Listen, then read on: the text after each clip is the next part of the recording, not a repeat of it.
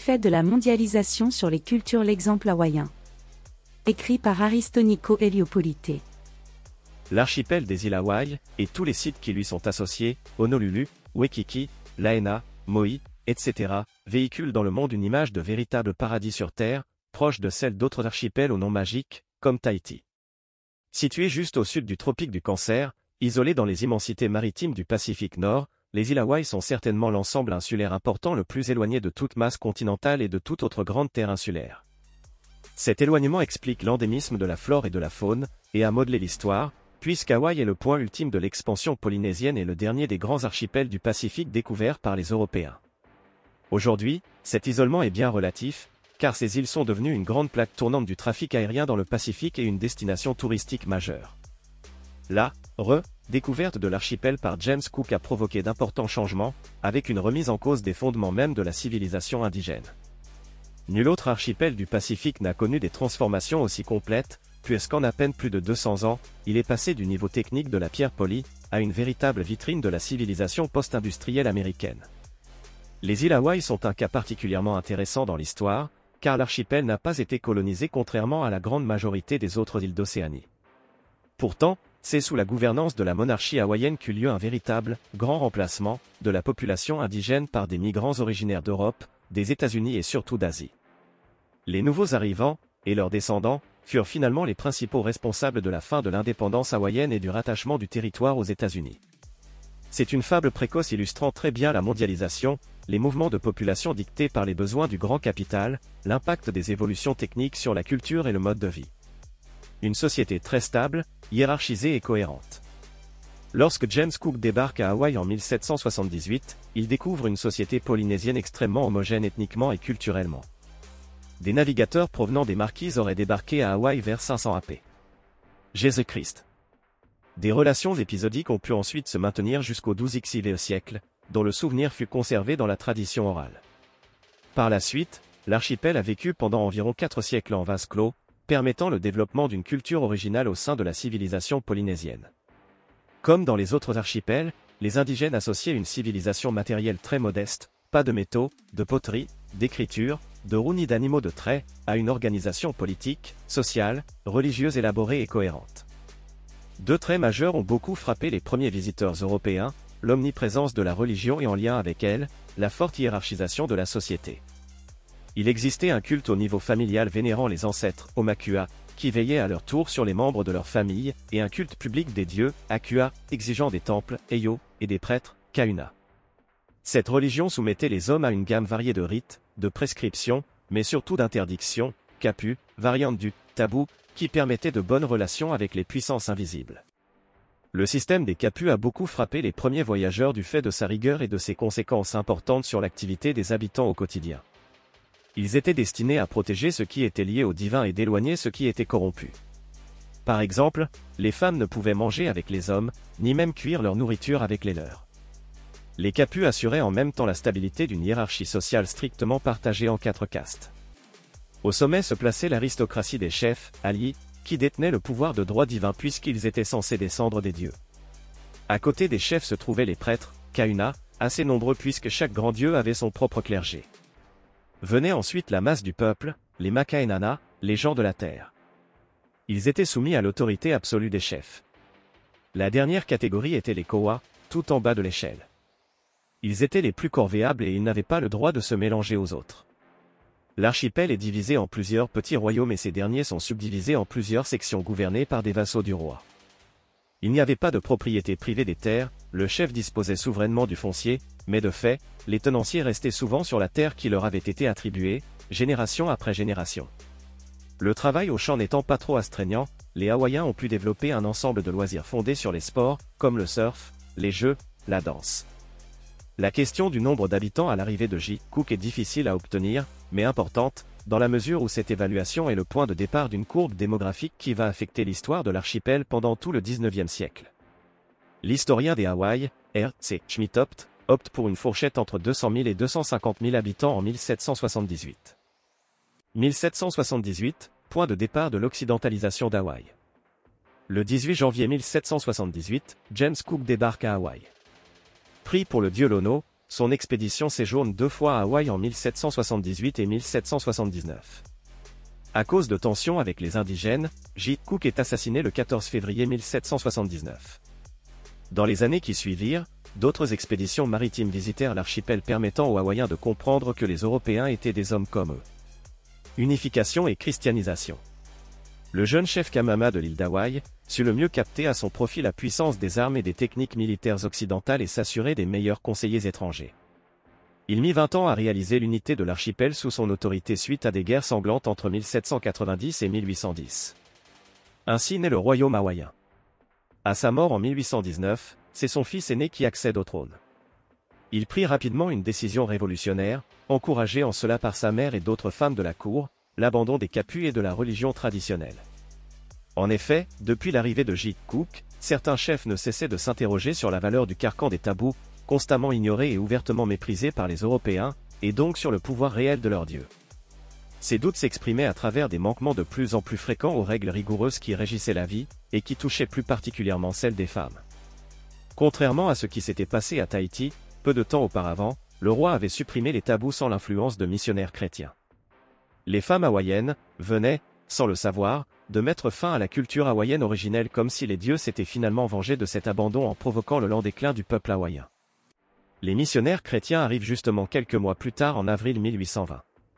Ce sont des protestants américains de Nouvelle-Angleterre rassemblés au sein de l'American Board of Commissioners for Foreign Mission, l'ABCM.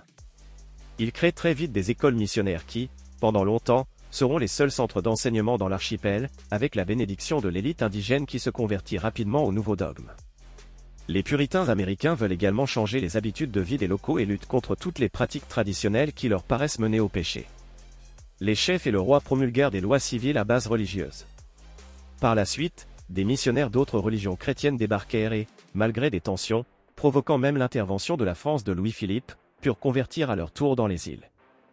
Américanisation du fonctionnement de l'État. Les missionnaires protestants, et en particulier le révérend William Richard, incitèrent le roi, qui disposait alors d'un pouvoir absolu, à américaniser le fonctionnement de son royaume. Une déclaration des droits et un code de loi civile furent composés en 1839 qui vinrent compléter un premier petit code pénal rédigé en 1835, puis une première constitution en 1840, inspirée du modèle américain. La déclaration des droits introduisait des notions fondamentales, comme la primauté de la loi sur la volonté personnelle du roi ou des chefs, l'assurance de la protection des personnes et des biens dans le cadre de la loi. Le pouvoir législatif est partagé entre deux chambres, le Conseil des chefs, aussi appelé Chambre des nobles, et une Chambre des représentants élus par le peuple. Dans le domaine judiciaire, sont créés une Cour suprême et des tribunaux. Trois actes organiques furent ensuite votés en 1845 à 1847 visant à réorganiser le pouvoir exécutif, l'organisation de l'administration et le fonctionnement de la justice. Une nouvelle constitution fut promulguée en conséquence en juin 1852. Intégration à l'économie mondiale. Suite aux découvertes de J. Cook qui révéla la richesse en faune de la côte pacifique nord-américaine, le commerce des fourrures se développa entre l'Amérique du Nord et l'Asie où la demande était forte. Les navires faisaient escale à Hawaï et y faisaient escale. Dans le même temps, se développe le commerce de bois de santal. Ce bois est lui aussi très prisé sur le marché chinois pour l'ébénisterie, la parfumerie et dans la pharmacopée. Ce commerce était si juteux que le roi Kamama Ier se réserva le monopole de ce commerce et la protection des boisements la décision de libéraliser ce commerce par Kamama II eut de mauvaises conséquences, les chefs se lancèrent dans une course à l'abattage, ce qui baissa les prix et mit en péril le renouvellement de la ressource. Le déclin presque simultané du commerce des fourrures et de celui du santal eut des conséquences limitées pour l'économie d'Hawaï car se développait au même moment la chasse à la baleine dans le Pacifique. Les premiers baleiniers américains apparurent dans les eaux hawaïennes en 1819. Leur nombre s'accrut ensuite très rapidement, 60 en 1822, 198 en 1832 et en moyenne 425 arrivés par an entre 1843 et 1860 avec un record de 596 en 1846. Le développement de l'agriculture pour fournir aux baleiniers des vivres favorisa l'arrivée de négociants qui importèrent également des produits manufacturés depuis les États-Unis. C'est ainsi que commencèrent quelques-unes des grandes fortunes locales qui donnèrent ensuite les Big Five, les cinq grandes sociétés qui dominèrent l'économie du royaume. De leur côté, les Occidentaux qui ont fait souche à Hawaï et que l'on appelle Aol, et en particulier, des enfants de missionnaires, avaient le projet de développer une culture d'exportation. Après plusieurs essais, c'est la canne à sucre qui est retenue. Les débuts sont modestes. Il y avait en 1838, 20 moulins de canne à traction animale et 2 moulins à force hydraulique. La première grosse plantation fut créée sur des terres louées, par trois jeunes Américains, la future LADS Eco, proche de la mission protestante et ayant le soutien du roi. Mais tant qu'il était impossible d'obtenir des terres en pleine propriété, les investisseurs étaient rares. De même, la main-d'œuvre agricole fiable était difficile à obtenir. 1850, Hawaï rentre dans une nouvelle ère. Le roi, traditionnellement, dispose des terres à son plaisir et les distribue à ses vassaux. Les étrangers, en particulier les missionnaires, souhaitaient l'instauration d'une réglementation sur la propriété semblable à celle ayant cours en Occident, censée permettre la création d'une petite paysannerie locale. Mais le roi et les chefs étaient hostiles à l'idée de changer le système des Kuleana, où les terres étaient occupées par des tenanciers révocables en échange de corvées et de biens, et ces derniers s'en satisfaisaient. Le Grand Maël. Les bases du système foncier évoluèrent finalement avec les réformes de la monarchie des années 1840, l'hérédité des Kuleana fut reconnue et les étrangers pouvaient aisément obtenir des baux de longue durée. En 1845, le médecin missionnaire, Jerry P. Jude initia l'idée de créer une commission chargée de déterminer les droits de chaque Hawaïen et de leur délivrer des titres de pleine propriété.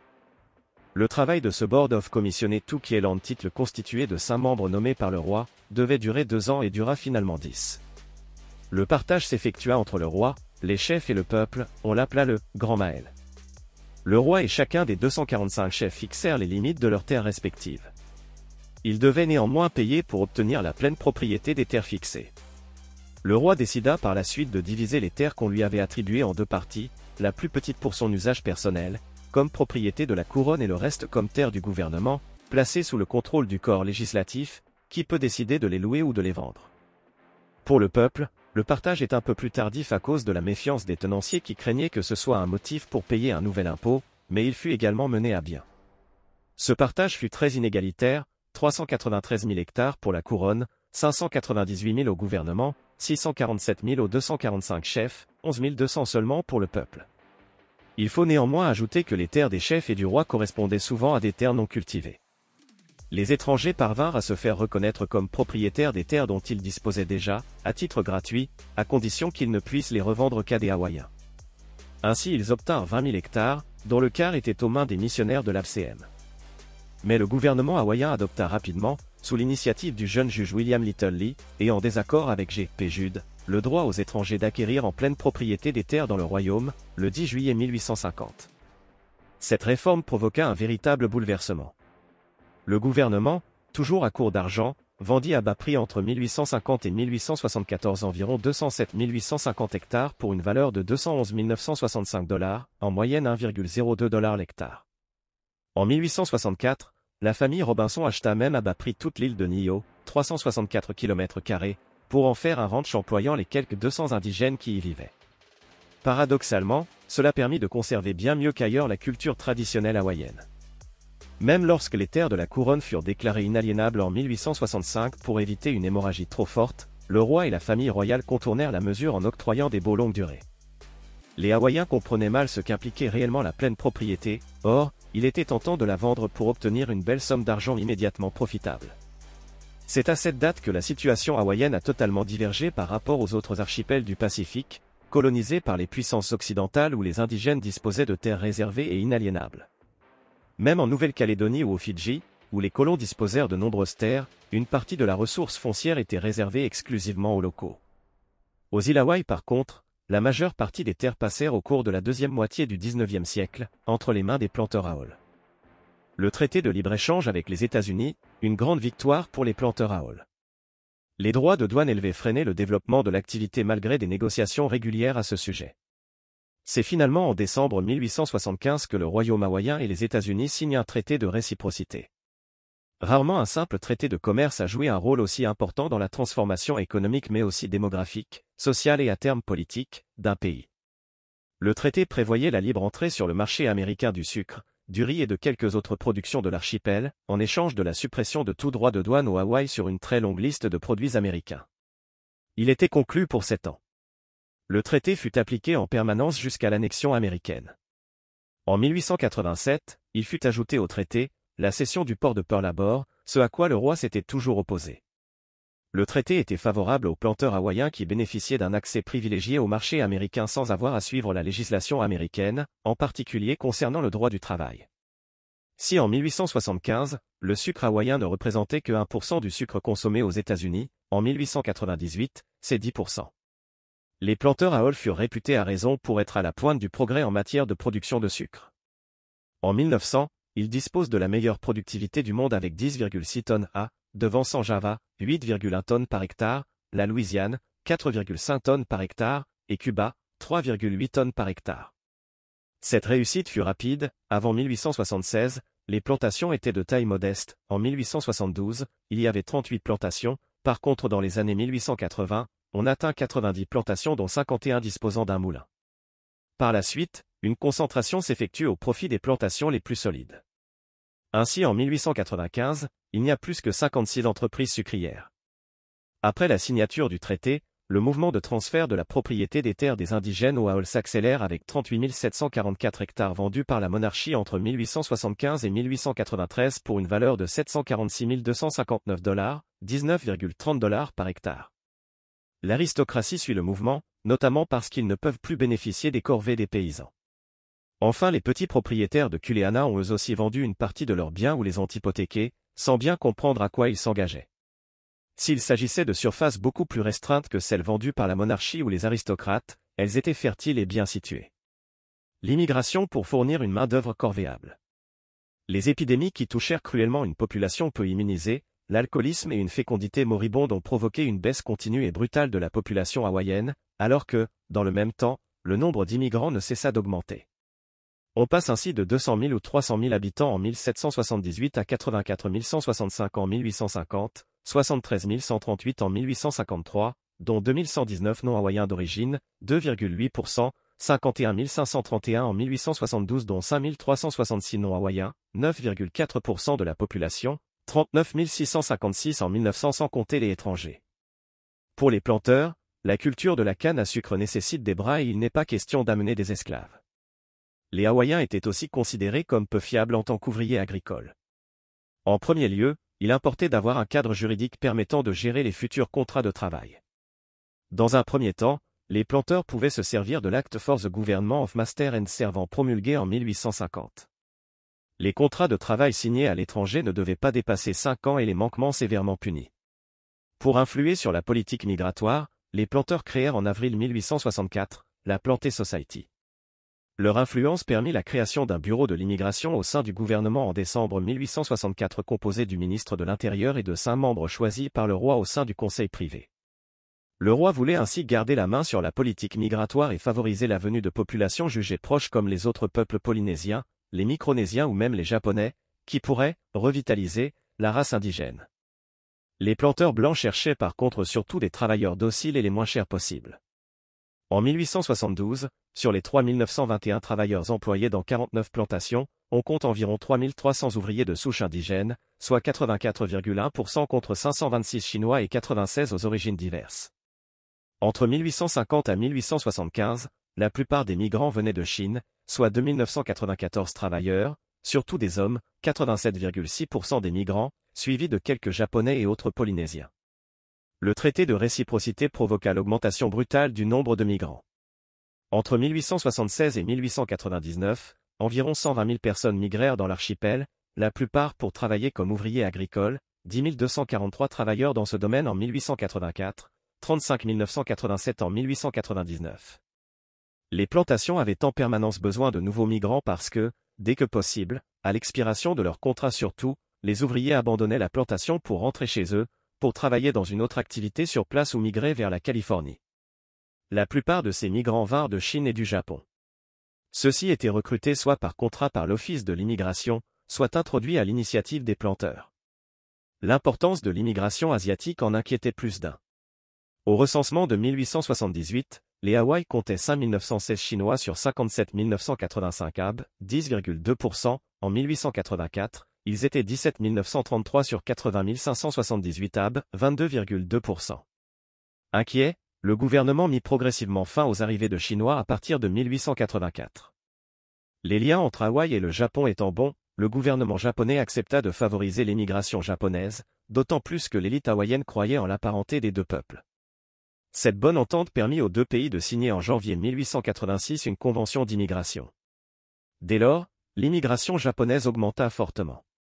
Début 1886, les ouvriers agricoles étaient à 40,7% chinois et seulement à 14,1% japonais. Six ans plus tard, les 20 536 travailleurs des 64 plantations étaient japonais à 63,4%. D'autres migrants en plus faible nombre arrivèrent du Portugal, 11 600 entre 1878 et 1886, de Norvège et d'Allemagne, 1500 entre 1881 et 1897. Une monarchie en crise. Une rupture progressive. Kamamav souhaitant restaurer l'autorité royale lors de son accès au pouvoir en 1863, promulgua une nouvelle constitution en 1864 qui limitait le suffrage universel et donnait davantage de pouvoir au roi. C'est le début du divorce entre les Haols et l'élite indigène. La monarchie est néanmoins confrontée à des problèmes récurrents de succession, ses rois meurent jeunes et n'ont pas d'enfants. Lorsque le chef Kalkoa, lointain cousin de son prédécesseur, devient roi en 1874, celui-ci tente de consolider et de mettre en valeur le souverain et l'institution monarchique.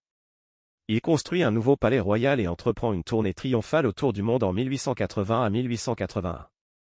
À son retour, une grande fête avec chants et danses traditionnelles est organisée. Il rêve de rassembler toutes les îles du Pacifique sous une seule fédération. Méfiant vis-à-vis de ses conseillers à Hall, il se lie à des aventuriers comme l'américano-italien Celso César Moreno ou à l'anglo-américain Walter Monsieur Gibson. Seul le richissime entrepreneur et planteur américano-allemand Klaus Speckel soutient le roi jusqu'à leur rupture en 1886.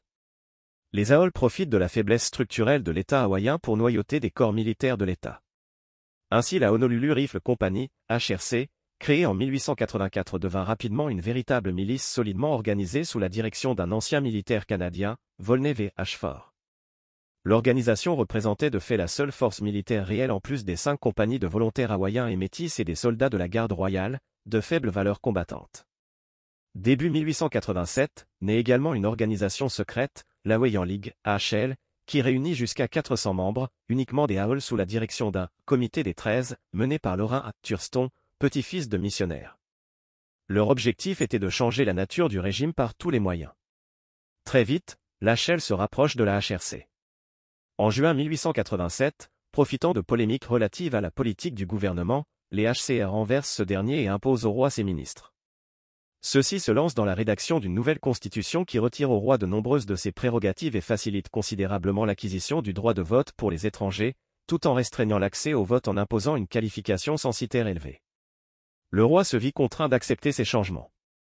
En conséquence, et pour la première fois dans l'histoire du royaume, les élections au Congrès en septembre 1887 virent la victoire du parti pro-américain de la Réforme, Reform Party, sur le Parti national pro-monarchie. La petite élite d'origine autochtone ou métisse commença petit à petit à comprendre le danger de la situation. Un homme s'élève particulièrement, Robert W. Wilcox, un métis proche du roi qui avait étudié en Italie. Il tenta un coup d'État le 30 juillet 1889, lequel fut réprimé par les HCR. Les élections de 1890 étant plus favorables au roi, il put revenir sur certaines réformes imposées par les Aols. Le roi Kalkoa meurt l'année suivante sans descendant. La fin du royaume. C'est la sœur du défunt roi, Liliuokalani qui lui succéda. Elle est la dernière souveraine d'Hawaï. Les gouvernements sont instables et l'atmosphère est électrique. En janvier 1893, suite à un nouveau renversement d'un gouvernement minoritaire, les Haols d'Honolulu s'agitent et constituent un comité de salut public, dans lequel on retrouve elle, à Thurston. Des affrontements ont lieu entre partisans et opposants à la monarchie. Un navire de guerre américain débarque alors le 16 janvier pour rétablir l'ordre mais surtout pour soutenir le comité qui nomme un gouvernement transitoire dirigé par un autre descendant de missionnaires, Sanford B. Dole. À Washington, le nouveau président démocrate, Stephen G. Cleveland, exprime son mécontentement face à cette révolution. Il envoie son représentant, James H. Blunt, qui, aussitôt arrivé en mars 1893, ordonne aux soldats américains de lever l'ancre. Mais les Haols refusent de rendre le pouvoir à la reine et les négociations entre les différentes parties capotent. Le gouvernement provisoire réunit le 15 mars 1894 une convention de 37 membres chargés d'élaborer la constitution de la République d'Hawaï. Celle-ci est calquée sur le modèle américain. Les conditions de vote sont draconiennes, ce qui empêche la grande majorité des autochtones et aucun asiatique de voter ou de se présenter. La République est solennellement proclamée le 4 juillet 1894. Nombre d'Hawaïens sont très hostiles à ce nouveau régime et une insurrection est préparée sous la direction de R. W. Wilcox pour le 6 janvier 1895. Le complot fut finalement éventé et les rebelles durent se replier. Le 16 janvier, la reine fut arrêtée pour haute trahison et contrainte le 24 janvier à renoncer solennellement au trône. Les tribunaux furent néanmoins cléments, et la reine, comme la plupart des rebelles, furent rapidement libérés. Les négociations d'intégration aux États-Unis purent reprendre en 1898 avec la victoire de William McKinley dans un contexte très favorable de guerre contre l'Espagne à Cuba et aux Philippines. Mais ce n'est finalement qu'en avril 1900 que le Congrès américain vota l'acte organique qui mettait en place le gouvernement territorial des Hawaï suivant des normes qui devaient rester valables jusqu'à l'accession des îles au rang de 50e État des États-Unis le 21 août 1959. Un peuple et une culture avalés par la civilisation occidentale. En 2020, sur les 1 455 000 d'habitants de l'archipel, 20% sont blancs, 37% sont asiatiques, 10% sont polynésiens, dont beaucoup sont en réalité très métissés, et 25% déclarent être multiraciales. On estime qu'environ un peu plus de 1000 Hawaïens seulement ont la langue hawaïenne comme langue maternelle avec l'anglais. Beaucoup d'autres ne le maîtrisent qu'approximativement ou privilégient une version simplifiée fortement imprégnée d'anglais, désignée par le nom de pidgin hawaïen. La culture hawaïenne est désormais avant tout un folklore que les Hawaïens de souche tentent tant bien que mal de faire, revivre afin d'éviter qu'elle ne soit plus qu'un divertissement pour les nombreux touristes venus du monde entier. Le cas hawaïen est un cas bien particulier, mais on peut aussi le voir comme un présage des effets de la mondialisation sur les cultures nationales. Ce cas questionne aussi les spécificités de la civilisation occidentale et sa capacité à engendrer des sociétés que l'on peut qualifier de créolisées.